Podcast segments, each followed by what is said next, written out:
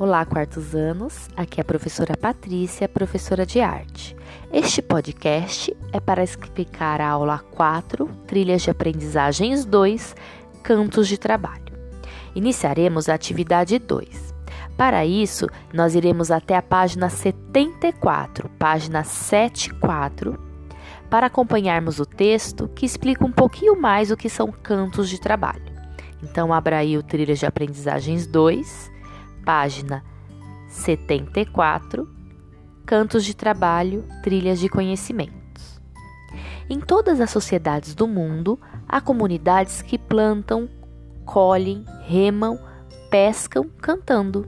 Em quase todo o trabalho que se fazia, os cantos eram entoados pelos trabalhadores durante suas atividades manuais agrícolas ou urbanas. Isso cria um ritmo próprio à produção e funciona como estímulo ao trabalho. No Brasil, os cantos de trabalho e suas variedades vêm do período em que nosso país era colônia de Portugal e resistem até hoje. Esses cantos serviam como crítica ou lamento. Era o que acontecia com trabalhadores negros escravizados, que entoavam essas canções durante o trabalho nas minas de ouro. Eles se comunicavam entre si, por meio delas, para muitas vezes esconderem dos patrões as intenções, desejo e tudo aquilo que os negros, que aos negros era proibido dizer. Apesar de encontrar esses cantos em todo o país, a região Nordeste é provavelmente a que reúne maior número entre eles.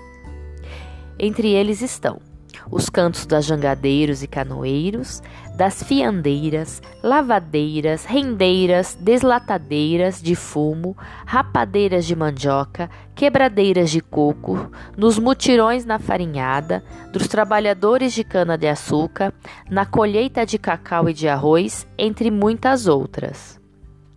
Esses cantos podem ser embalados por paus, palmas, enxadas e pilões, inclusive com movimentos corporais repetitivos, visando atenuar um pouco os rigores das tarefas realizadas.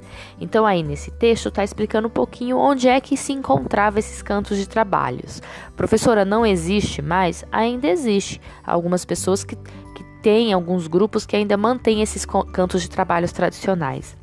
Só uma observação aqui no texto, quando ele fala sobre os negros escravizados, ele fala um momento para esconderem dos patrões, na verdade, para esconder dos escravizadores, quem estava escravizando. Então, eles faziam esses cantos de forma escondida, de forma para eles poderem se comunicar, porque eles não podiam, infelizmente. Qual é a atividade de hoje? Eu estou pedindo para vocês assistirem ao vídeo Dois Cantos de Trabalho da Companhia Cabelo de Maria. Nesse vídeo, vou apresentar dois cantos de trabalhos muito legais, tem algumas imagens que, você, imagens que vocês vão ver também. E aí vocês vão assistir e prestar bem atenção na música. Depois, em uma folha separada, a atividade de hoje não é para ser feita no trilho de aprendizagens 2, é uma ampliação de estudos. Então você vai fazer numa folha separada. Folha de caderno, folha de sulfite, um pedacinho de papel que você tiver, qualquer papel que você tiver aí na sua casa. Você vai ouvir e você vai criar em cima do que você ouviu.